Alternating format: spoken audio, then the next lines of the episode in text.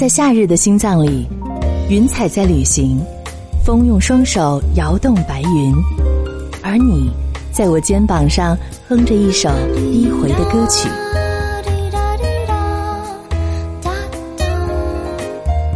一切刚刚好。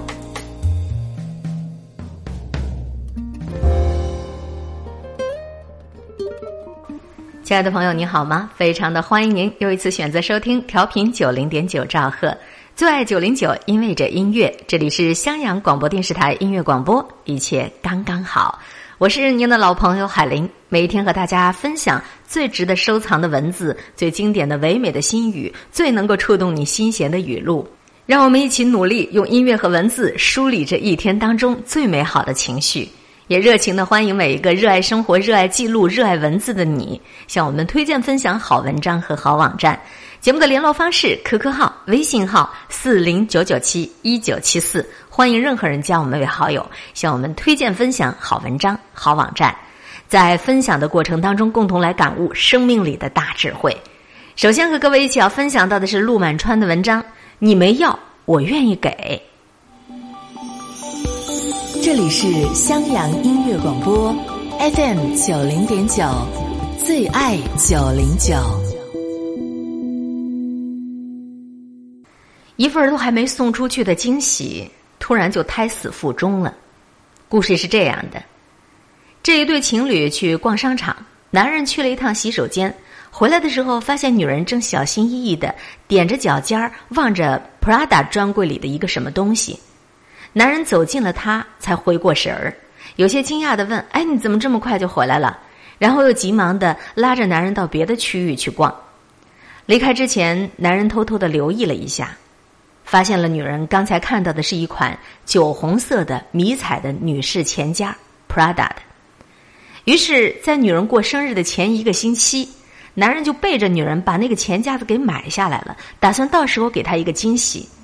可是，男人没想到的是，就在女人生日的前两天，女人听了自己的姐妹闺蜜要大胆的向男朋友许愿的这种经验传授之后，就在晚上开口向他提出了自己最想得到的生日礼物，正是男人打算送给她的那一款 Prada 的钱夹子。即便男人一脸轻松的立马答应了下来，还假装糊涂的问他啊那款钱夹的样子，可是。这个男人的心里还是免不了的尴尬，免不了的失落，甚至觉得这一份感情都有点无趣了。我问男人：“你干嘛不立刻告诉他，其实你已经提前把那款钱夹买回来了？那样也算是能够达到惊喜的效果呀。”男人说：“他生日不还没到吗？而且当时他跟我提这个要求，我都有点懵。”总之，男人突然觉得。在女朋友开口提出要求的那一刻，那一份原本还让自己沾沾自喜的心意，好像一下子就失去了光彩，而那件礼物的性质，也就从一份惊喜沦落为一次对女朋友要求的满足。那是一种多么强烈的出师未捷身先死啊！其实这只是一个比较典型的例子，在爱情关系里，向对方许出各种愿望、提出各种要求，这样的人大有人在。而且这种事情一旦得手，一旦开了先河，他们就会收到一种对方果然很爱我，会满足我所有需求这样的一个确认的信号，这个愿望就会越来越上瘾。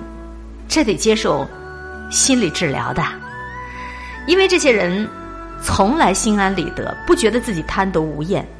如果是没有被对方满足，或者是遭到了拒绝，他们就会下出“你不爱我了，你从前不是这样的”。然后摆出这样的有力台词儿，摆出被你亏欠了、被你辜负的可怜的模样。我想，爱终究应该是一种心甘情愿的给予。他原来是要和你分享和共同创造生命中美好来的，而不是为了满足你的私欲才存在的。他大大方方的给你，问心无愧的接受，并且同样无怨无悔的为他付出，这样的爱才自然，才是一个无穷无尽的能量的循环。那种发自内心的喜悦。才不会被无底的黑洞给吞噬掉。可是你又不是阿拉丁，你凭什么总把你的恋人当成神灯精灵来使唤呢？任何形式的伸手索要都太刻意了，都太不合时宜了。永远都不要向别人索取什么，也不必知道对方究竟能够给你什么。你需要搞清楚的只是你能够为对方付出什么。你只有先确定自己内心的丰盈，你才能够不计回报的给予别人关爱。否则，你永远都忍不住斤斤计较，害怕在爱里头吃亏，从对方那里获取的不够多。说到底，那样你只是爱情当中的一个商人，或者是一个乞讨者。记住，这世上谁也不欠谁的。好的爱情，好的婚姻，都是需要双方情不自禁的投入，而你的那些要求，只能够让他的给予贬值变味儿，你感受到的欢愉也将会大大的折扣。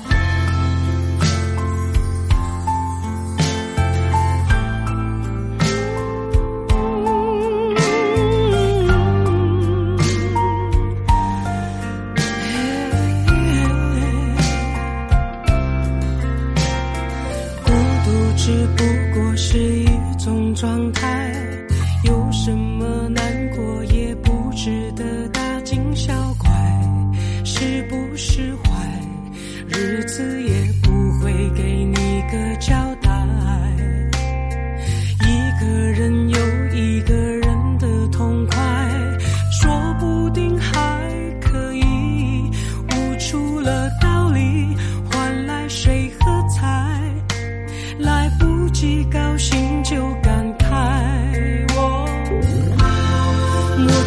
还会有期待，一段感情结束还有后来，这感觉有好有坏。如你会明白，你就会明白，我对缘分并没有责怪，属于各自的明天终要来，没有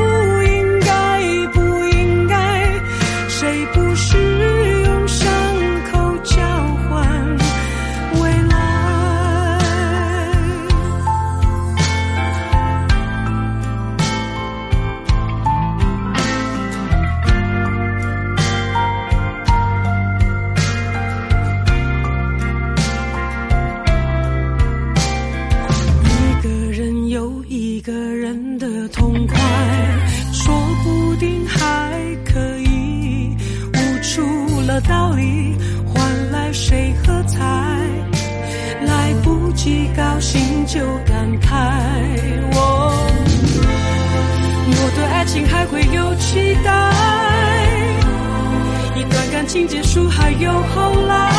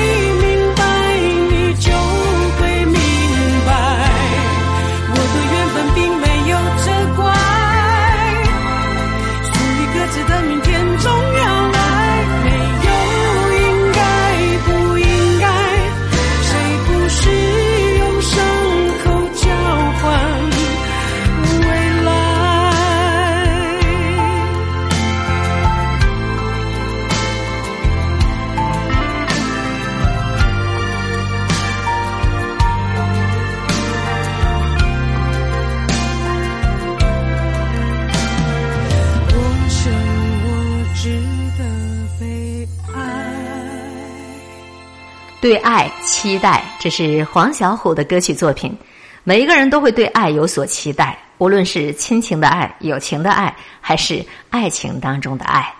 刚才一起分享到的那篇文章，你没有要，我愿意给，这是爱情婚姻当中男女之间的爱。很多人都渴望爱，但是很多人都不会去爱。在亲情当中，父母子女之间的爱，也有很多人爱错了，或者说不知道如何来表达这份爱。继续要分享到的文章，廖伟文：父母是亲人，而不是主人。春暖花开后，我想带着你去寻找诗与远方。即便没有诗与远方，那也没有关系，我也要带着你。我要带你藏进烈日的树荫里，还要带你藏进夏季风中。最爱九零九，因为音乐。看一则新闻。讲儿子三十多岁还没对象，父母亲着急了，竟然就跑到儿子所经营的饭店，把顾客们都撵走，甚至砸了收银台上的电脑。儿子觉得吧，男人要有责任感，没有遇到合适的对象，稀里糊涂的结婚对谁都不好。无可奈何之下，这儿子在自己的店门口索性贴出了家长逼婚、暂停营业的告示，以此来抗议。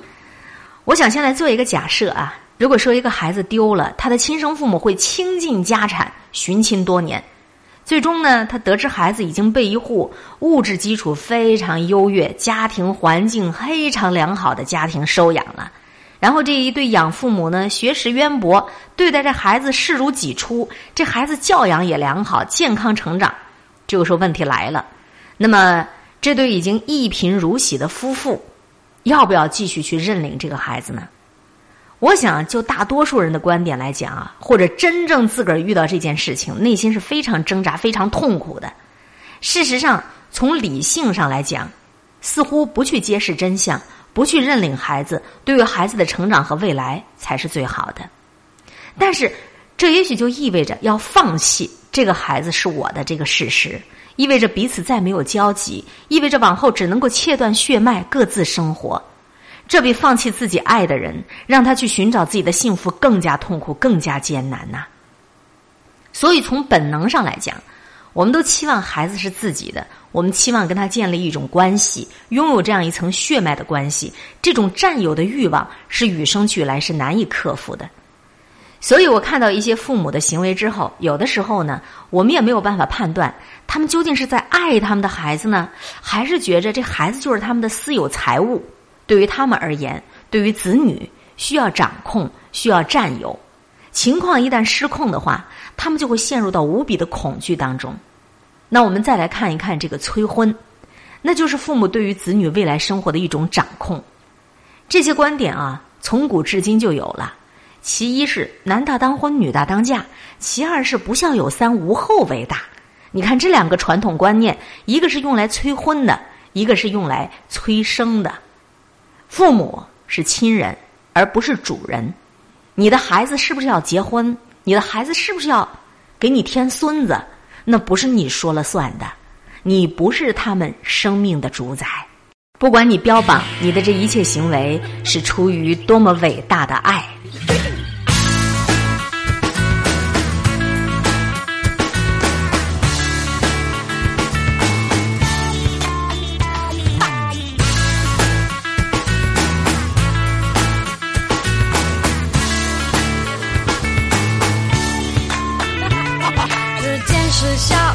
点半，我睡到自然醒。哦，你来按电铃。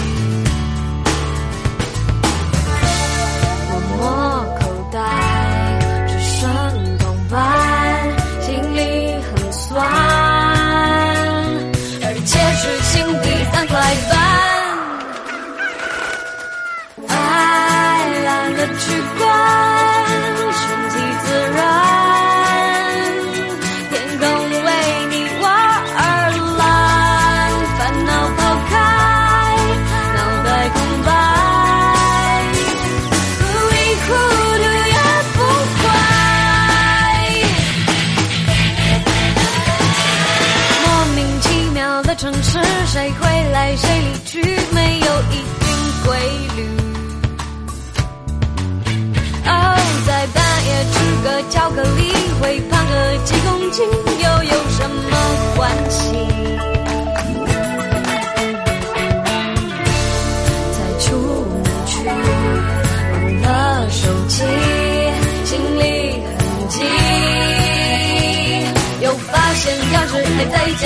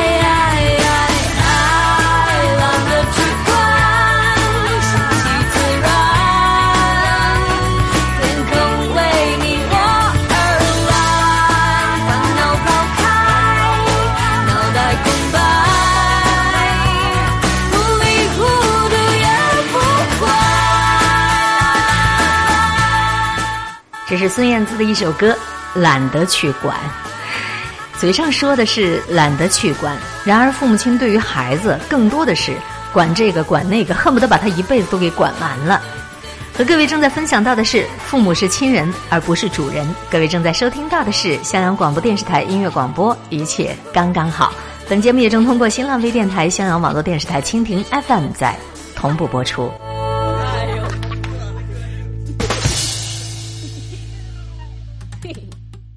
前段时间听闻一朋友的父亲对他说的一句话，说：“你结了婚不要孩子，那父母生你来干嘛的呀？”你看这个逻辑啊，我生你养你，不是因为至少不是完全因为爱你，而是因为你要替我繁衍后代，你要继承财产，你要让我的血脉得以延续。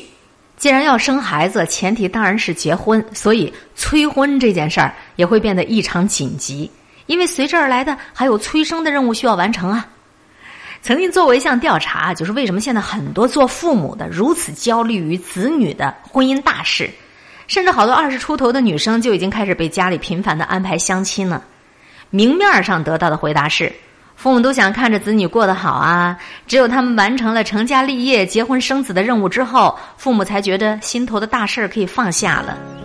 然而这里面就有一个悖论：如果说父母是为了子女幸福，想要他们过得好的话。为什么那么多的父母并不去考虑子女真实的感受呢？不去考虑他们内心是否真的快乐、是否幸福呢？不去考虑他们是否有一个可以共度此生的对象呢？甚至不去过问他们是否愿意此时此刻来进行婚娶，他们是否愿不愿意此时此刻去要一个孩子？你看这些做父母的嘴上说的都是为了子女好，可是他们并不去考虑子女真正的意愿、真正的感受。你说那是爱吗？你说，对于一个同性恋，对于一个不婚族，对于一个很坚定的丁克族，对他们来讲，他们面对来自父母的这些要求、这些压力，他们是不是会更加的痛苦啊？父母子女原本是最亲密的人，可是却在相互的彼此折磨。众所周知，婚姻是两个原本陌生的人之间建立起来一种亲密关系。这种关系的建立，你催不得的，你也是急不得的。你催没用，急也没用。你说你稀里糊涂的结婚了，其实这是一种最不负责任的表现，不对自己负责，不对对方负责。那在这种情况下，你再生一孩子，那你更可能是对于孩子的不负责，如此这般恶性循环呐。这些道理很多父母都懂，但是为什么他们还是如此急切的、迫切的希望自己的孩子可以尽早的成家、生儿育女呢？此前我一直认为那是父母的控制欲，他会觉得你是我的孩子，所以你要听我的安排啊，或者是一种自恋的人格在作祟，就我这么做都是为了你好啊，哪怕你暂时不懂。后来呢，在我深究之后啊，我认为这还可能是他们在克服死亡焦虑的办法。为什么这么说呢？你看那种很多的婚姻出现了问题，事业没见出起色的父母，他们对于子女的期望反而更高，对于子女的升学、就业、婚姻嫁娶干预的最多，似乎他们自己平凡的人生特需要自己的子女来进行改变，他们的梦想特别需要子女来帮他们实现。在这种状况下，焦虑的父母亲就会加大了对于子女未来选择的干预力度，去催婚呐、去催生啊，一天比一天紧急。因为我要在我死之前，我要给你安排好这一切，从而让我的生命得到最大的延续，这就是他们生而为人的任务之所在。但是我们必须要清楚啊，子女没有办法担负这个责任，也没有办法去为父母克服这个死亡焦虑，这都是我们每个人都要独自面对的事情啊。我想过一件事，不是坏的事，一直对自己坚持爱情的意思，像风没有理由轻轻吹着走，谁爱谁没有所谓的对与错，不管时间说着我们在一起有多坎坷。我不敢去正视“爱你”两个字，不是对自己矜持，也不是讽刺。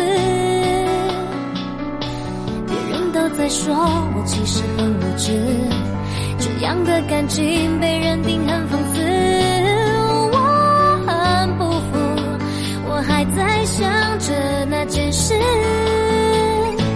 如果你已经不能控制，每天想我一次；如果你因为我而诚实，如果你看我的电影，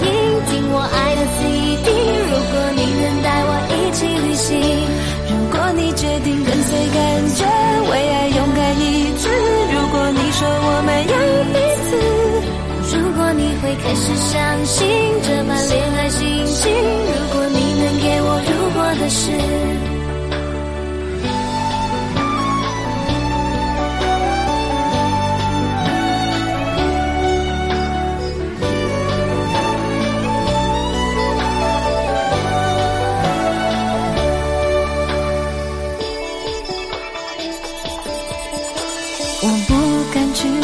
是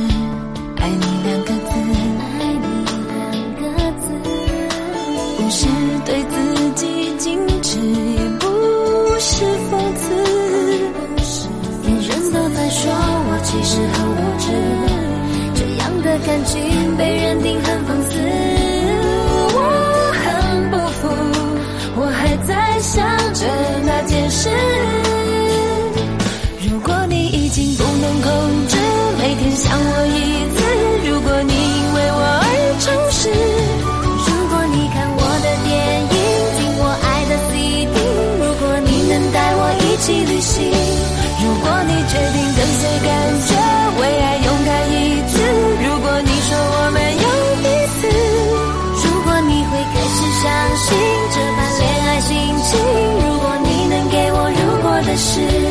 如果你已经不能控制，每天想我一次；如果你因为我而诚实，如果你看我的电影，听我爱的 CD，如果你能带我一起旅行，如果你决定跟随感觉，为爱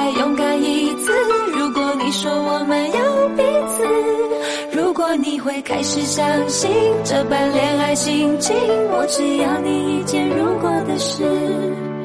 我会奋不顾身的去爱你。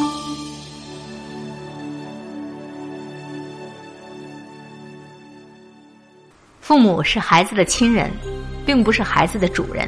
可是许多做父母的在这方面表现的特别的愚痴，逼着自己的孩子要考状元，逼着自己的孩子要努力的精进，逼着自己的孩子结婚，逼着自己的孩子生孩子。我们听闻了太多太多的悲剧，有一些做子女的因为没有办法担负父母施加的各种压力，最终选择了最激烈的对抗——自杀。父母抱着冰冷的尸体哭，说：“爸妈错了，再也不逼你了。早知道你这么苦，我们就不去逼你了。你醒过来好不好？只要你能活着，你爱干嘛就干嘛。爸妈以后只要你能活着就好，不再逼你去干你不愿意干的事了。你说有时候非要走到这一步才会有人觉醒啊？其实任何人都没有办法担负你应当担负的责任，即便是父母子女之间。所以第一个重要的观点就是，父母是亲人，不是主人。要去解决这个问题，最好就是彼此都能够觉醒。至少要有一方能够觉醒，意识到自己是一个独立的个体，对于人生拥有选择的权利，要将对方作为一个人去尊重，然后承担自己作为人的责任。有时候我们会说，父母不听我的，父母不愿意赞同，他们死守着他们的观点，他们不断的干涉我的权利，所以我也没有办法。事实上，当你说出这番话的时候，你依然未能够真正觉醒。佛陀年轻的时候是个王子，他想出家苦修。遭到他父王的强烈反对，于是他在星夜逃离皇宫。在他觉悟之后，反而说服了父母理解他、支持他，直到他皈依佛法。之所以举这个例子啊，是想说明，哪怕父母位高权重到国王这个位置，你依然拥有选择自己人生的权利。我们之所以纠结痛苦父母的控制，在于我们自身也有难以决断的为难。此时，如果与父母争执不下，你不如好好的想清楚自己究竟想要的到底是什么，然后你再做出决定。所以你得首先需要独立，然后你才可以去爱父母。通过我们的努力去影响、去改变父母的观念和看法，在现实生活当中，很多人起初都不能够得到父母的理解和支持，比如创业，比如选择婚恋的对象，都会遭到父母强烈的反对和阻挠。但是最终，因为坚持，因为自己可以承担责任。因为自己可以去为自己的选择来买单，他们最终还是得以选择自己的人生，得到了父母的谅解。独立可以承担责任，而爱可以稀释冲突，建立联系。我们发现，一个成熟的人，他不需要通过孩子来证明自己曾经活过。他们爱孩子的方式就是让孩子可以快乐的成为自己。他同样不需要怪罪父母没有去支持、没有理解他，因为他能够对自己的人生负责。所以，第二个解决的方式就是，当我们深切地理解了人的关系和局限之外，我们还要意识到，父母子女之间他还是亲人。亲人之间最重要的不是支配，不是控制，而是理解与陪伴。最重要的是爱，谅解便来自于此，这样才能摆脱死亡焦虑，获得救赎。人们之间互相理解，彼此关爱，各自面对需要自己去面对的人生难题，然后给出一个答案。这才是人与人之间最美好的关系。承担爱和责任是我们每个人成熟的标志。而你之所以感到痛苦，那不过是在于你自己还不够强大。走在寒冷下雪的夜空，埋着火柴温饱我的梦，一步步冰冻，一步步寂寞。人情寒冷冰冻我的手，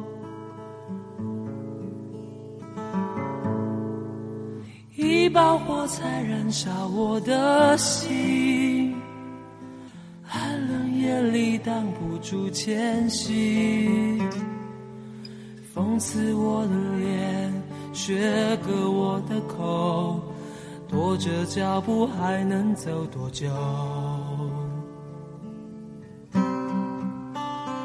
有谁来买我的火柴？有谁将一根希望全部点燃？有谁来买我的孤单？有谁来实现我想家的呼唤？每次。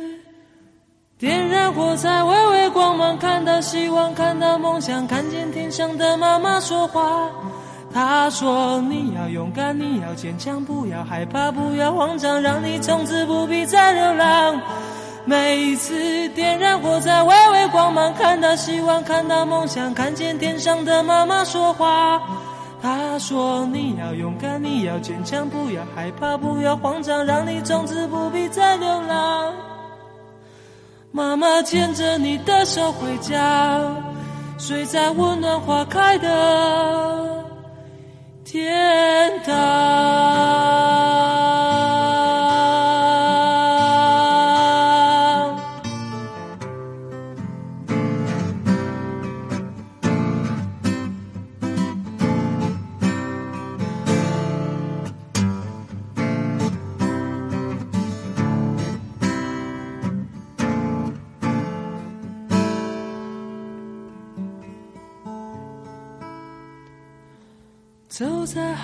下雪的夜空，埋着火柴温饱我的梦，一步步冰冻，一步步寂寞，人情寒冷冰冻我的手，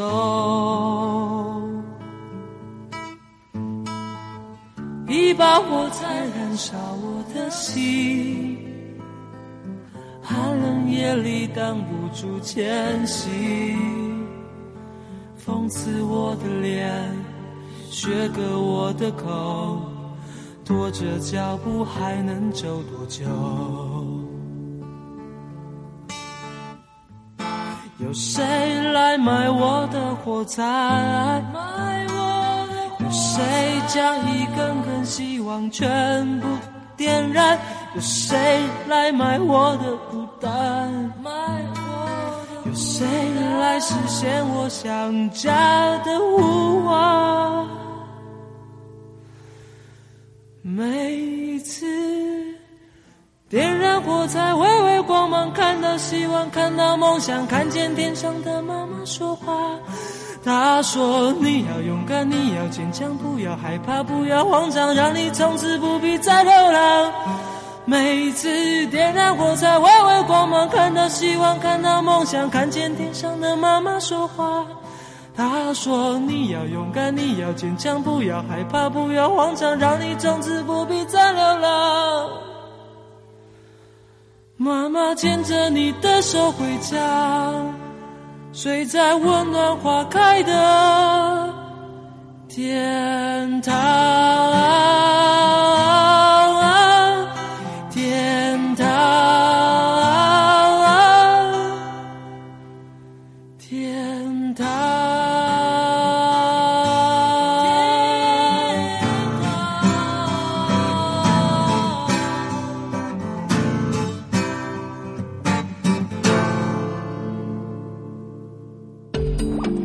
世间所有的相遇，不是久别重逢，就是后悔莫及。而现在，遇见你，刚刚好。最爱九零九，因为音乐。幸福这种东西，它是有频道的。如果不在一个频道上，那就不要打扰了吧。你有没有试过啊？你在朋友圈发一些虽然细碎，但是自己很开心的繁琐的事儿，在一帮朋友点赞和一起开心的声音当中，总是会出现一些零星的、看起来很理性的声音。其实这个也就那样吧，我见过比这个更好的。然后你的心情因为几句话一下子就到了谷底，哪怕还有很多人跟你在同一个频道上高兴。那天我有一个非常敬重的长辈看到了我在网上发表的一篇文章，夸我写的挺好的。虽然呢只有两个字儿的夸奖，但我还是高兴的尾巴都翘到天上去了，立刻发了一条朋友圈庆祝自己的喜悦。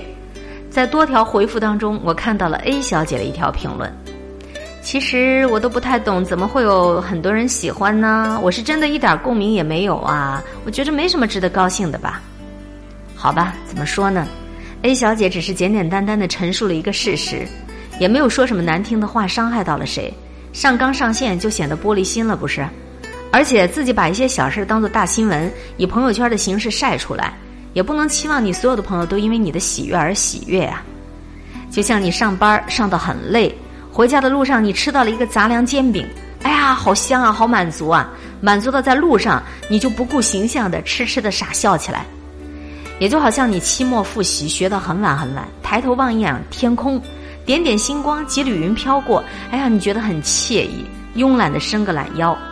也就像你长途跋涉，坐十几个小时的车回家，顾不上洗漱就赖到床上，被子软软的，枕头散发着阳光的味道，你微笑着进入梦乡。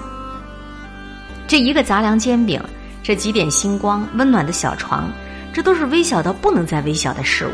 平常几乎你都不会关注一眼，可是当这一些成为特定时刻最棒的一种慰藉的时候，一切就都成了梦寐以求的小幸福。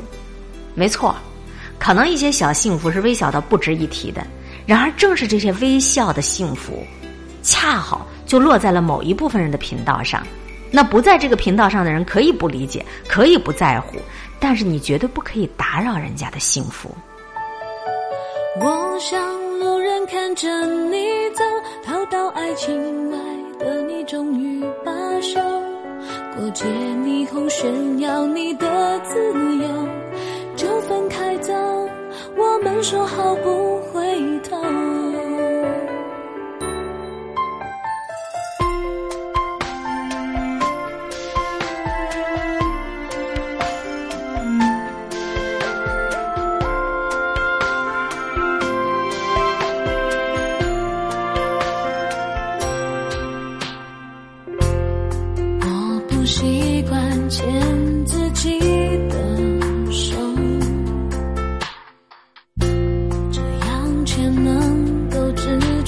的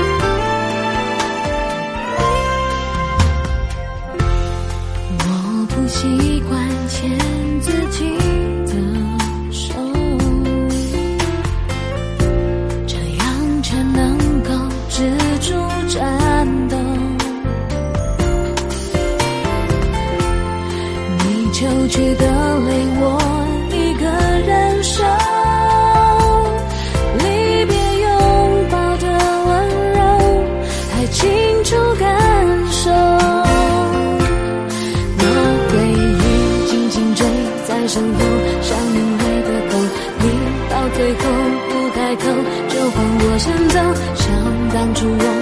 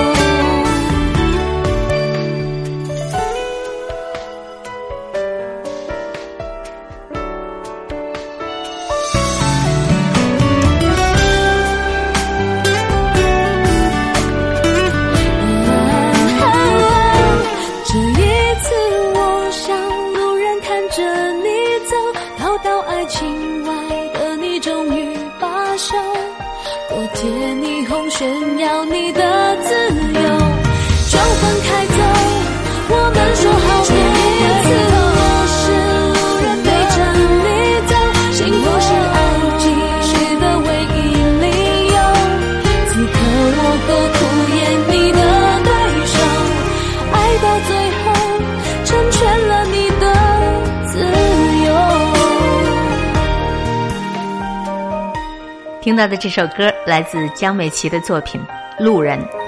过路人也会给你带来一些幸福过路人也会给你带来一些痛苦这全不在乎于你有一颗玻璃般的心一碰就碎了。最爱九零九因为这音乐。各位正在收听到的是襄阳广播电视台音乐广播一切刚刚好。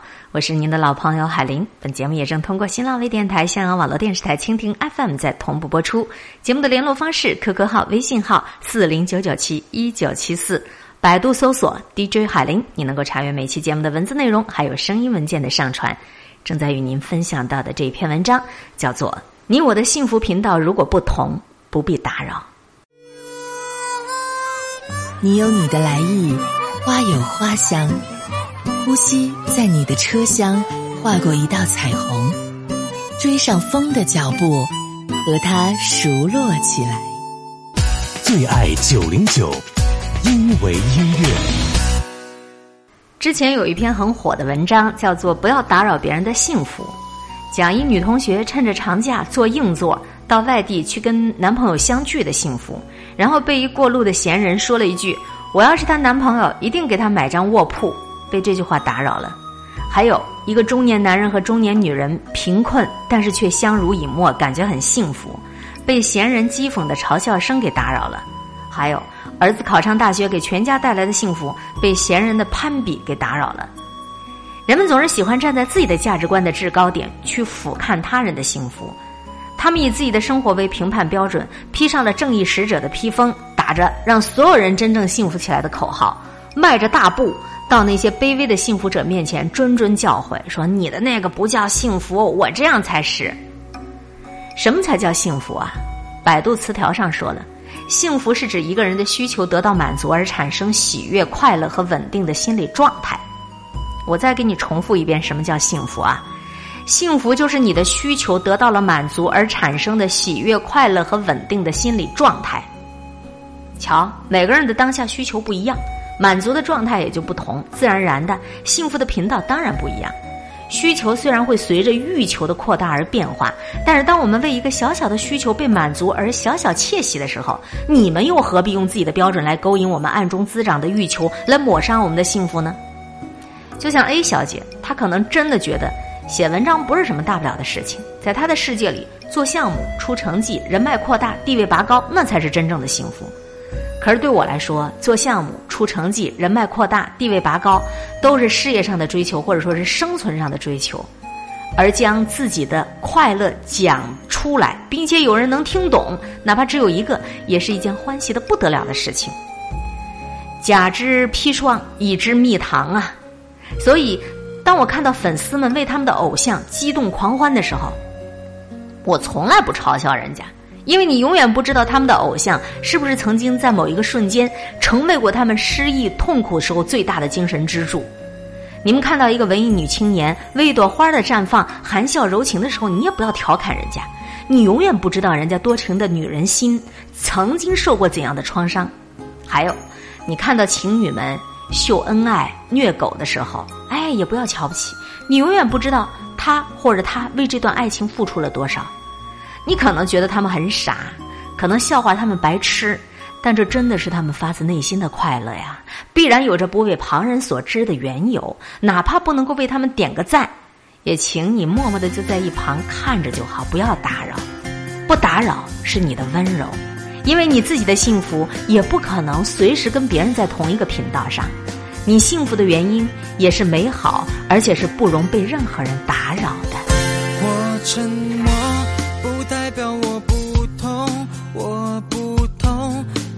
就不会流。总是安静承受，安静忍受，安静看你走。你说我很适合当朋友，你说我总是会听你说。你说别太难过，保持联络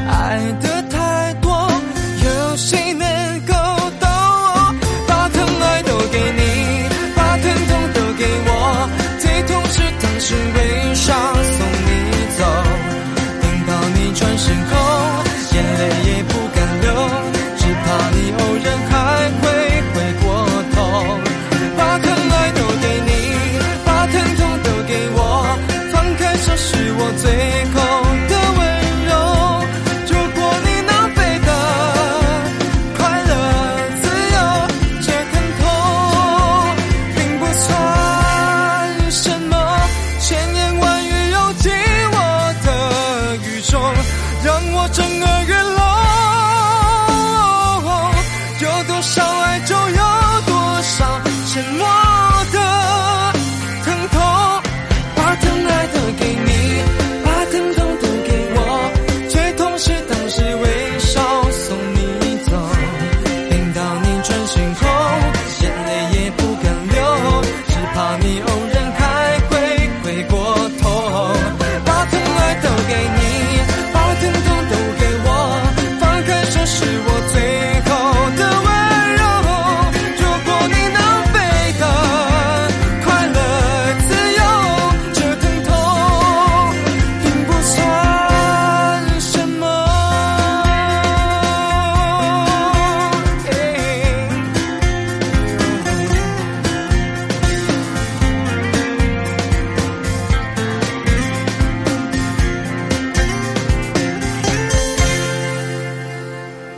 界上人和人之间各有不同，不同的人对同一个问题就会有完全不同的观点。关于“单身”这两个字的定义也是如此。有人觉得不在婚姻当中，那就算是单身；有人觉得没有男朋友、没有女朋友才算是单身；还有人觉得哪怕有婚姻之名，但是没有婚姻之实，那也可以算单身。那么你现在是属于单身吗？其实，男人和女人之间的事情，大多数的感觉首先建立在外表，通常一面之间便会有数。你看到这个人，心底会不会有持续的想要亲近的欲望？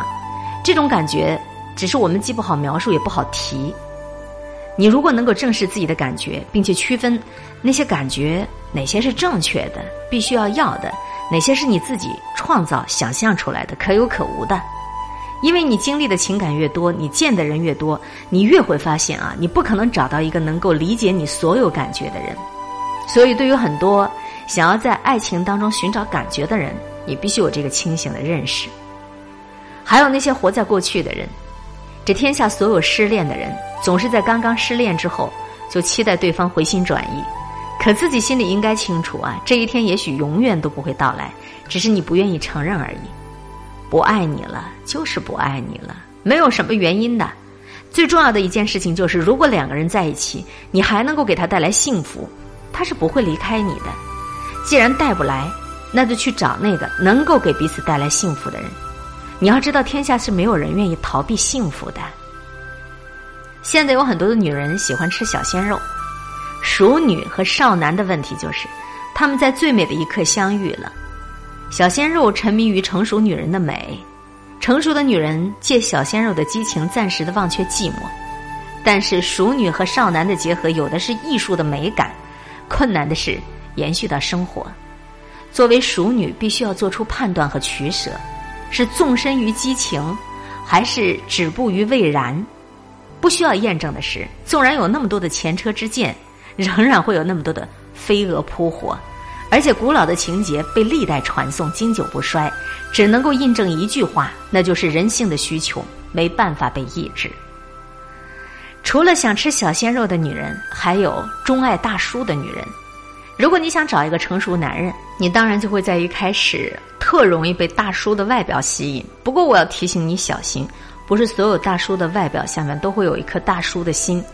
一个男人心理上的成熟，绝对不仅仅是外表的成熟，而是他有经历，懂得珍惜，可以当你的老师，可以当你的父亲。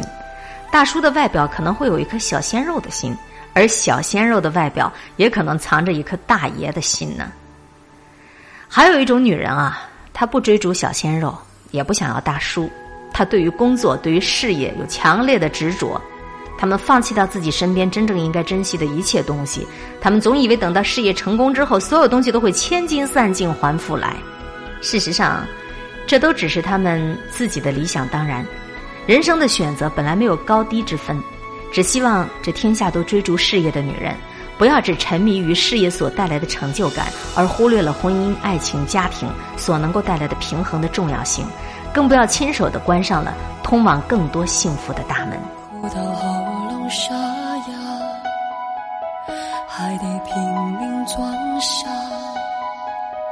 我故意视而不见，你外套上有他的发。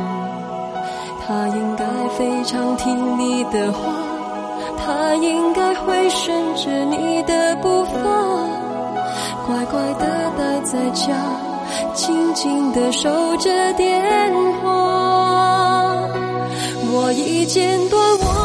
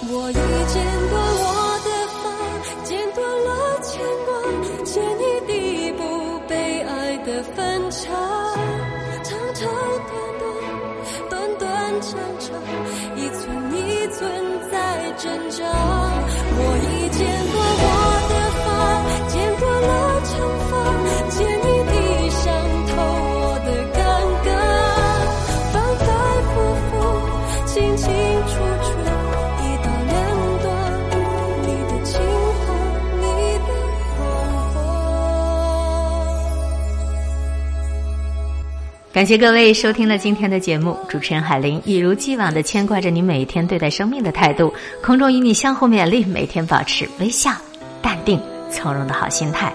方便空闲的时候，别忘了为我们推荐分享好文章和好网站。节目的联络方式：QQ 号、微信号四零九九七一九七四。好心情每一天，下次节目我们再见啦。